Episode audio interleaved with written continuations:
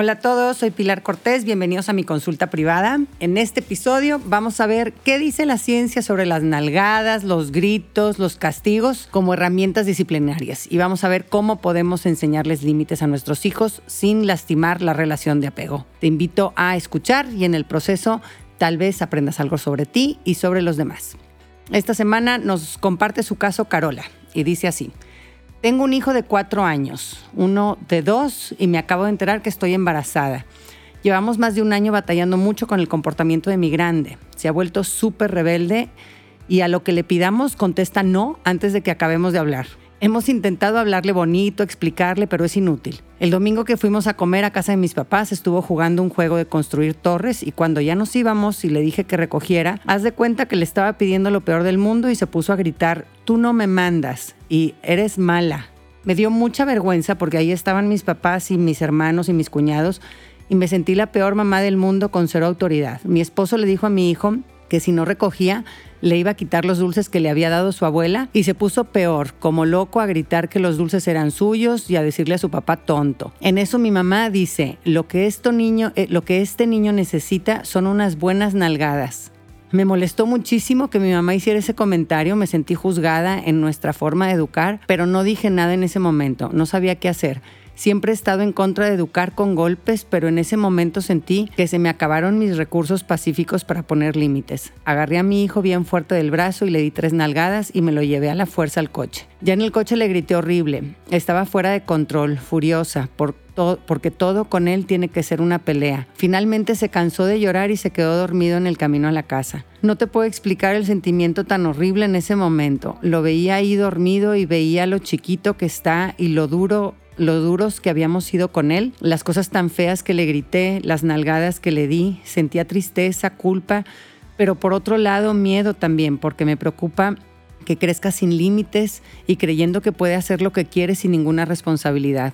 No me gustó mi reacción, pero a veces pienso que si a mí me educaron con nalgadas y no me pasó nada, igual a mi hijo tampoco le va a hacer daño ni va a crecer traumado. Y tal vez eso es lo que me falta, tener más mano dura para que obedezca porque este camino de la disciplina positiva no nos está funcionando.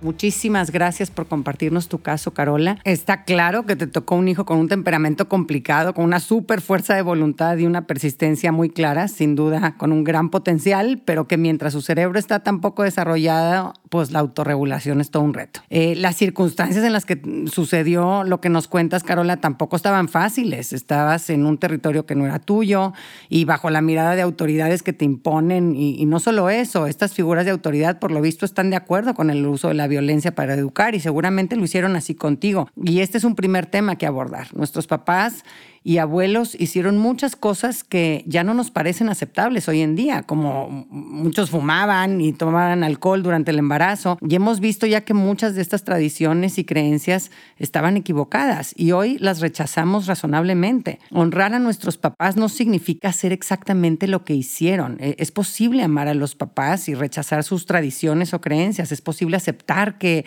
hicieron lo que creían que era correcto en ese momento y al mismo tiempo optar por no hacer creer en esas cosas. Eh, estamos aquí para evolucionar, para aprender de lo que vivimos y cambiar patrones a la luz de los conocimientos que ahora podemos tener. Y sobre lo que mencionas de que a ti te educaron con nalgadas y no te pasó nada, eh, es en efecto una forma en la que nuestro cerebro busca eh, opciones ya probadas que no terminaron en la muerte, ¿no? Nuestro cerebro ante situaciones complejas dice, ¿qué hago? ¿Qué hago? ¿Qué hago? Pues si hago lo que hicieron conmigo y aquí sigo, pues no debe ser tan malo, repitamos, ¿no? Entonces, al cabo, pues ya sé que esto no mata. Pero pues esta deducción se basa en el instinto más básico de supervivencia, que es mantenernos con vida. Y aquí el objetivo con nuestros hijos va mucho más allá que eso, ¿no? He escuchado a varios adultos decir, a mí me nalgueaban y salí bien. Y pues yo por dentro pienso, pues ni tan bien, ¿verdad? Aquí estamos vivos, sí, pero con problemas de explosividad, sin saber reconocer y atender nuestras necesidades, sin poder verbalizar sentimientos, batallando para conectar con los hijos, con poca empatía hacia la pareja, etcétera, etcétera, ¿no? Y tienes razón, Carola, en preocuparte por enseñarle a tu hijo sobre los límites y que vaya aprendiendo a hacerse responsable de sus acciones. Pero no lo vas a lograr con nalgadas y con gritos. 50 años de investigación eh, que involucran a más de 160 mil niños demuestran en forma rotunda y definitiva que las nalgadas no solo son ineficaces como forma de disciplina, sino que son perjudiciales para la salud mental de los niños y de los adultos. Eh, educar a nuestros hijos con miedo y violencia eh, es verdad que puede ser que nos obtengan resultados inmediatos en el comportamiento, en la forma pero deja destrozado el fondo, el mundo emocional del niño. Se someterá a las órdenes de su autoridad, pero creerá que no tiene poder, que no vale nada, que no debe eh, escuchar y atender sus necesidades. Y por eso es tan confuso si funcionan o no las nalgadas, porque cuando recurrimos a la violencia sí vemos una modificación en el comportamiento del niño en el corto plazo. Golpear a los niños, claro que puede detener su mal comportamiento, pero a costa de dañarlos a ellos y a la relación padre-hijo a largo plazo. ¿no? Las personas que creen que más vale una nalgada a tiempo, ¿no? esa famosa frase, eh, no tienen idea del enorme trabajo de investigación que demuestra que golpear a los niños los convierte en adultos enojados y resentidos, con problemas psicológicos y emocionales. ¿no? Hicieron un, un gran metaanálisis de, de, varios estudios sobre los efectos del castigo físico y encontraron lo siguiente y se los leo textual. Cuanto más castigo físico reciben los niños, más desafiantes son hacia los padres, las autoridades, más pobres son sus relaciones con los padres y es más probable que terminen golpeando a una pareja. También son más propensos a sufrir problemas de salud mental, tales como ansiedad, depresión y problemas de abuso de sustancias, y menos propensos a empatizar con otros o a internalizar normas de comportamiento moral. O sea, no me rige mi conciencia moral, sino que mi comportamiento lo rigen factores externos, como premios o castigos. Hago lo que me lleve a conseguir un premio o evitar un castigo. Está bien robar si no te cachan. No importa si manejas borracho porque pues puedes darle un moche al policía y ya no te castigan. Eh, eh, el hecho de poner en riesgo mi vida y la de otros ni siquiera entra en mi proceso de pensamiento. ¿no? Solo es evitar el castigo. Si puedo evitar la, la cárcel, eso es lo único importante. Así es como se entrena nuestro proceso de toma de decisiones cuando nos educan con castigos, con nalgadas, con gritos. Eh, y es verdad que los niños aprenden por las nalgadas, pero no precisamente aprenden lo que queremos que aprendan. Golpear a los niños les enseña que los más fuertes predominan. Fíjense qué, peligroso. Los papás son físicamente más grandes y más fuertes que los niños. Eh, también eh, saben más que los niños y debido a que sus cerebros están completamente desarrollados, son capaces de un mayor autocontrol. cuando un papá intenta que los niños se comporten mejor golpeándolos, les está diciendo que golpear a personas que son más pequeñas y débiles que tú es una forma aceptable de obtener lo que quieres de ellos. Eh, muchos niños imitan este comportamiento y desahogan esta furia en el colegio con niños menos poderosos, repitiendo el comportamiento que le modelan papá y mamá. Si ellos pegan, debe ser algo válido. Y lo sabemos alrededor del mundo en países como Noruega, Finlandia, Dinamarca, Suecia, Austria, en donde está prohibido el castigo corporal ahí tiene niveles bajísimos de violencia interpersonal eh, comparado con los que se reportan en, en, Estados Unidos o en México. La violencia adentro de la familia genera violencia en las sociedades.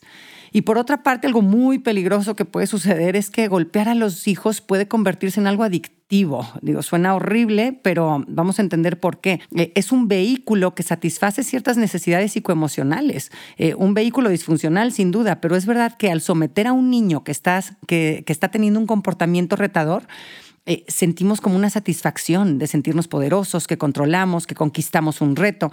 Eh, esta experiencia nos lleva a producir dopaminas y esto se siente bien y hace que queramos regresar por más. Por eso darse permiso para disciplinar físicamente a los hijos aumenta el riesgo de convertirnos en, en un abusador. Como adultos con frecuencia llegamos a casa frustrados y cansados y enojados y no tenemos la paciencia para andar lidiando con lo que nuestros hijos puedan estar haciendo. Eh, una vez que, que, golpeamos al niño que está irritándonos, pues experimentamos eh, un alivio, un cierto alivio, y ese alivio es, es agradable que puede conducirnos a golpearlo aún más y aún más duro, ¿no? Lo más probable es que se cruce esa línea, ¿no? Muy pronto nos, nos vamos dando permiso para golpear a los hijos incluso por, por la más mínima infracción, porque se crea una adicción a este alivio que se obtiene al golpear a alguien indefenso. Y no es verdad ese dicho que dice, sticks and stones may break my bones, but words can never hurt me. ¿no? Los palazos me pueden romper los huesos, pero las palabras no me hacen daño. Falso, falso, falsísimo. Se ha visto que el abuso verbal puede tener los mismos efectos dañinos que un golpe físico. El abuso verbal en la infancia se ha visto que literalmente cambia la estructura del desarrollo del cerebro. Eh, los niños interiorizan los mensajes que les dicen sus papás, que son estúpidos, inadecuados, inferiores, que no vale la pena hablar con ellos o escucharlos, que son demasiado desagradables para ser queridos amados, que todo lo hacen mal, que son insoportables. Eh, y dado que las palabras son pronunciadas por un padre o un adulto que lo sabe todo, ¿no? A los ojos del niño, se convierte en la base para la creencia del niño de, que estas son verdades fundamentales sobre él o sobre sí mismo. Eh, por eso los niños abusados verbalmente tienden a tener una mala salud mental de adultos. Las palabras de los padres se convierten en la voz interior del niño y esa voz interior lo acompaña a lo largo de su vida, ahí hablándole, gritándole esas eh, eh, creencias falsas. Y otra técnica chafa de querer controlar el comportamiento del niño es con chantaje emocional. Si no me obedeces, me enojo o lloro.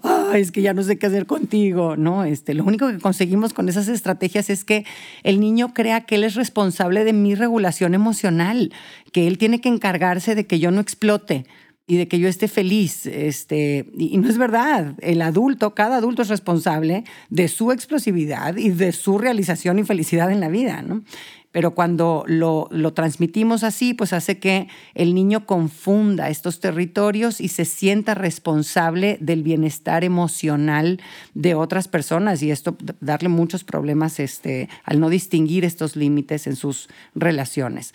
Eh, las amenazas y castigo tampoco son estrategias efectivas para poner límites, ¿no? El, el intento, Carola, de tu esposo de de motivarlo a recoger eh, a tu hijo diciéndole, si no recoges te voy a quitar los dulces que te dio tu abuela, eh, es una consecuencia ilógica. Este, eh, las, son las menos eficaces para formar criterios, ¿no? Que tiene que ver este, los dulces con recoger nada y el niño ahí no, no entiende bien y, no, y no suelen funcionar.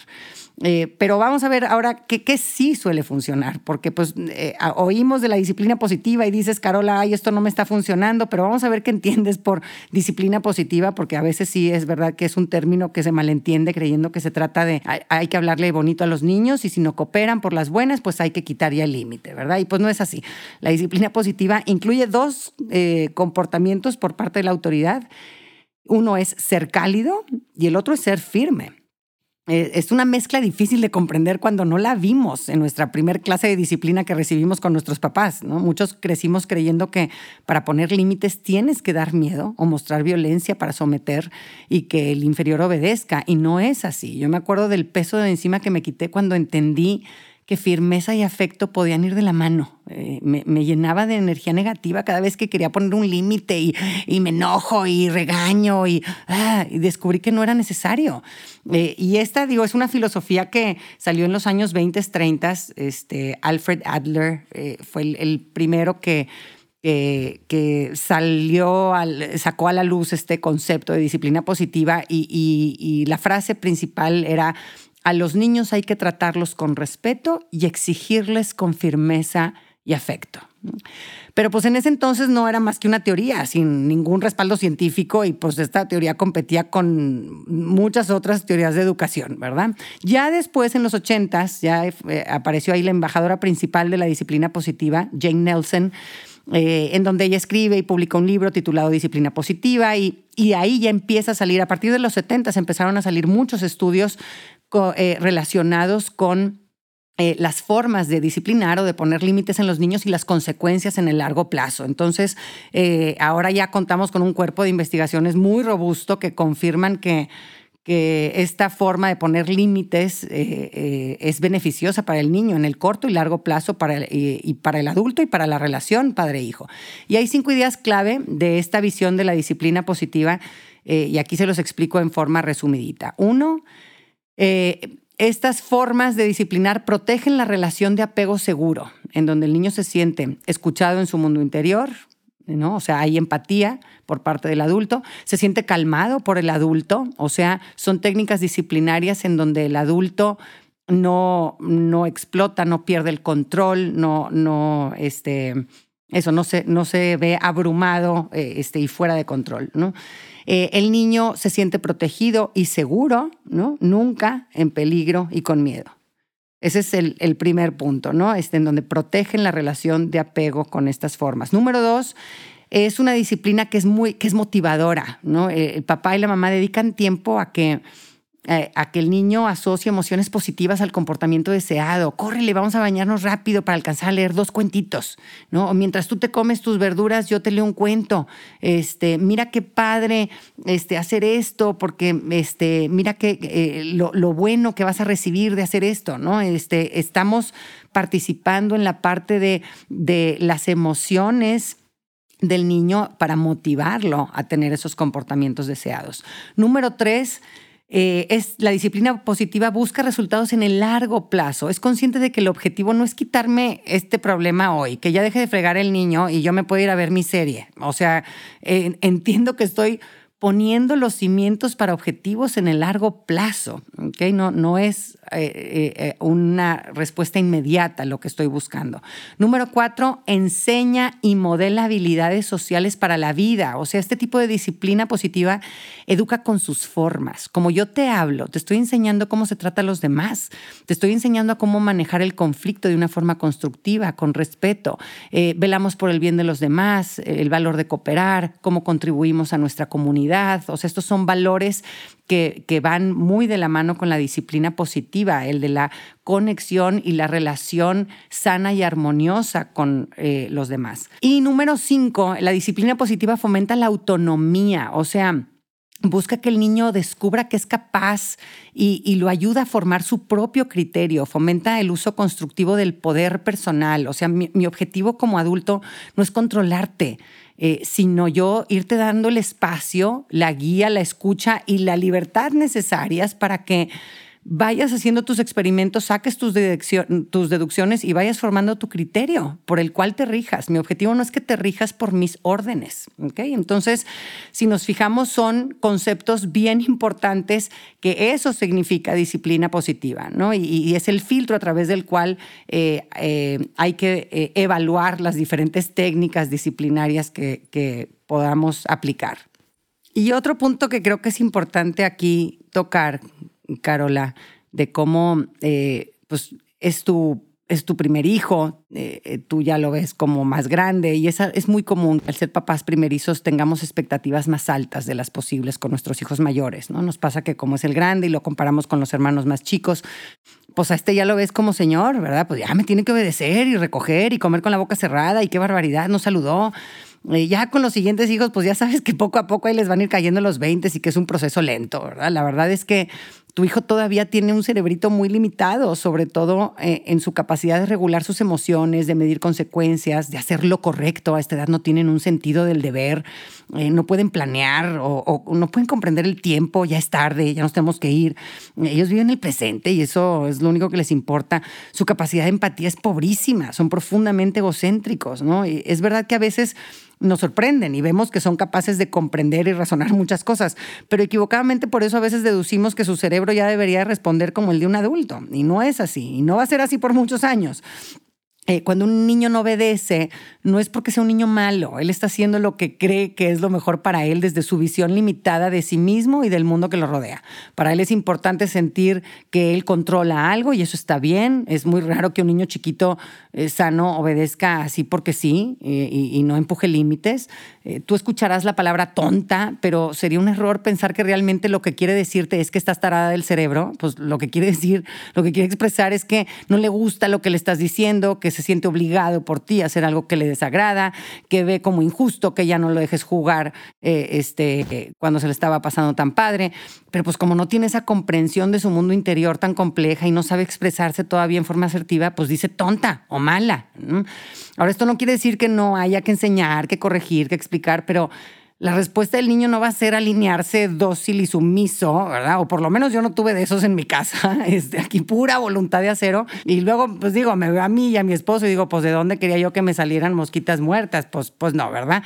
Este, no tienes que corregirlos en todos. Cuando son chiquitos hacen muchas cosas mal y, puede ser muy desgastante no querer dejar pasar absolutamente nada.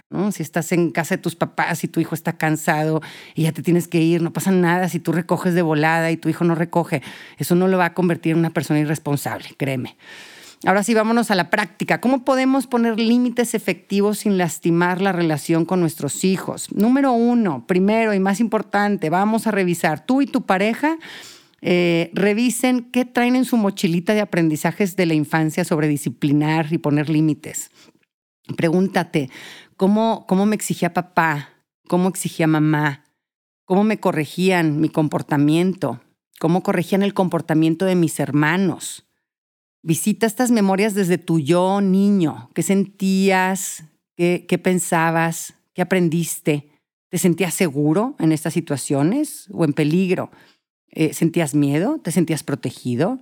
¿Te sentías comprendido?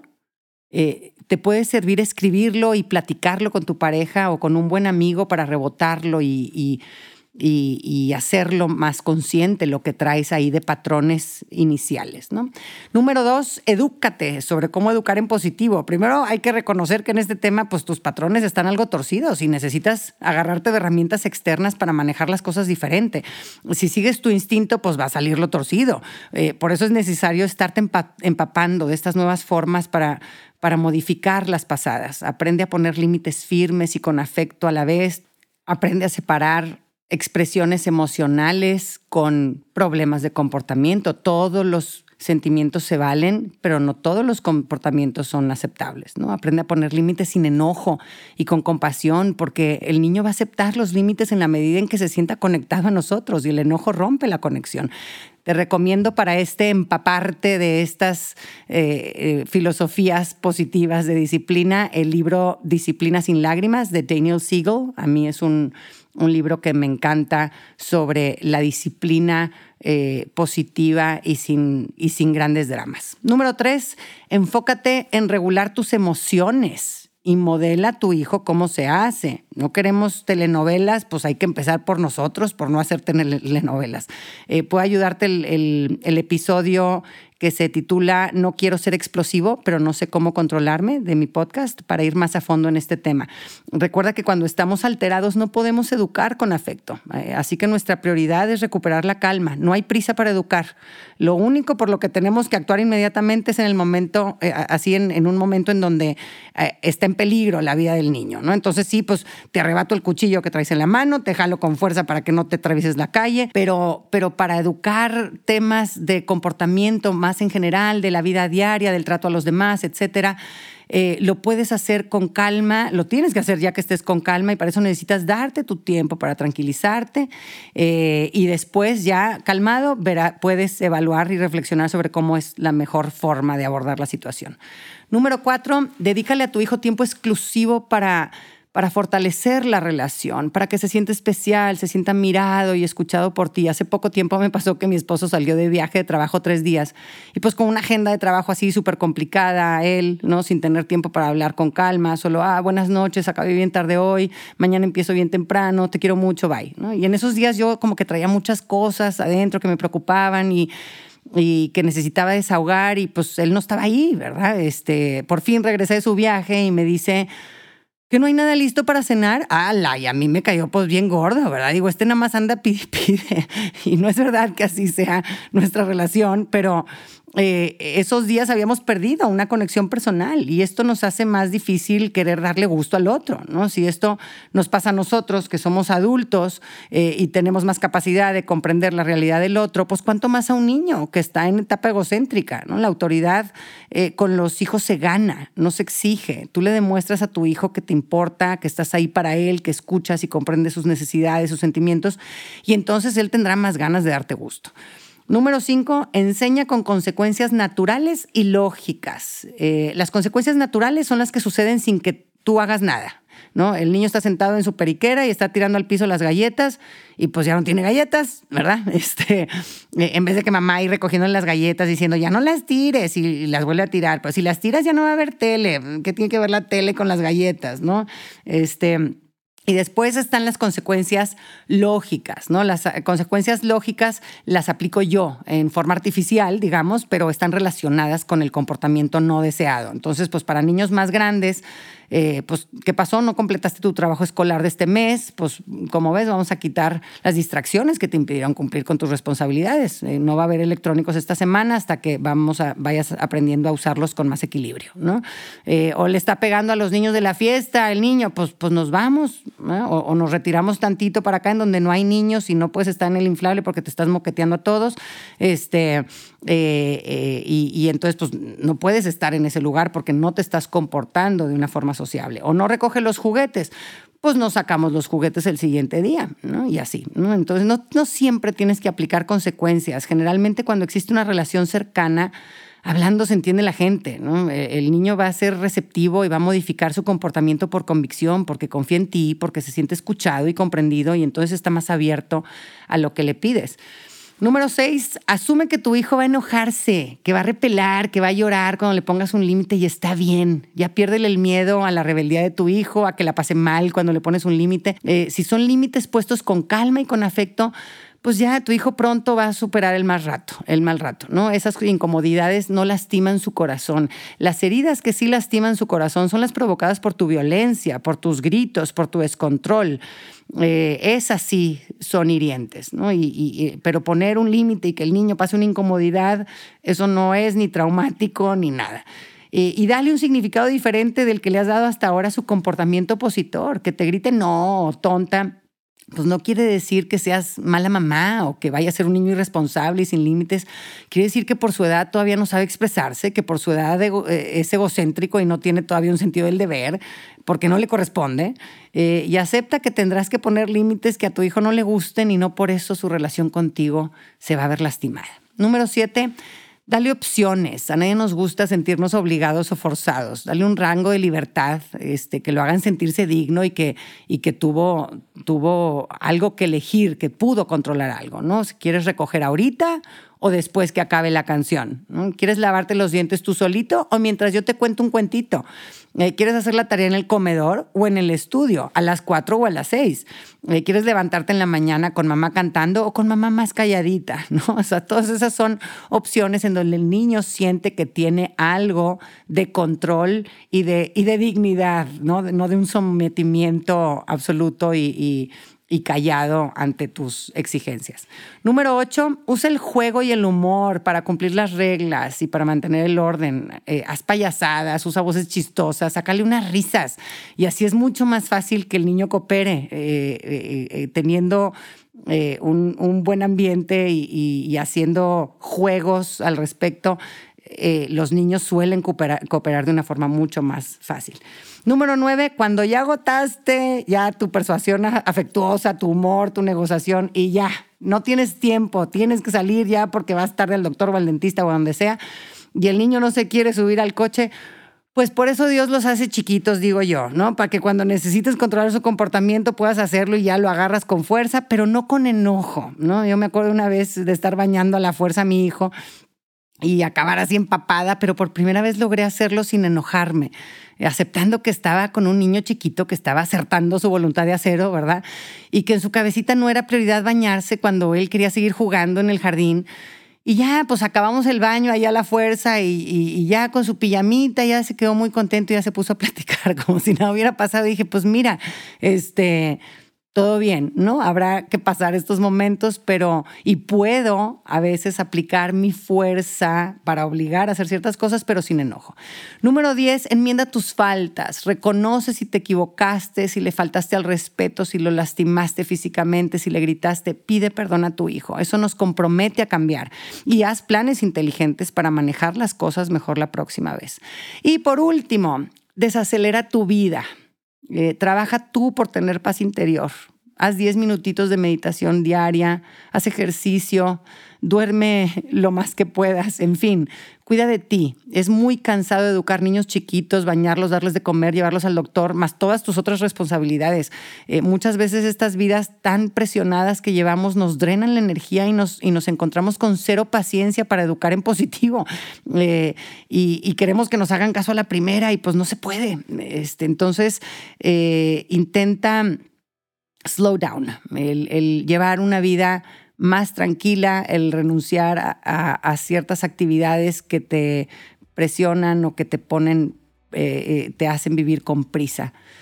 Muchas gracias por escucharme. Espero que este episodio te ayude a educar a tus hijos con respeto y a saber cómo exigirles con afecto. Si quieres aprender más sobre eh, educación de los hijos y cómo poner límites eh, constructivos, te, recomiendo mucho mi taller en línea, La apasionante aventura de ser padre. Eh, lo encuentras en mi página www.luminapilarcortés.com. Un abrazo a todos.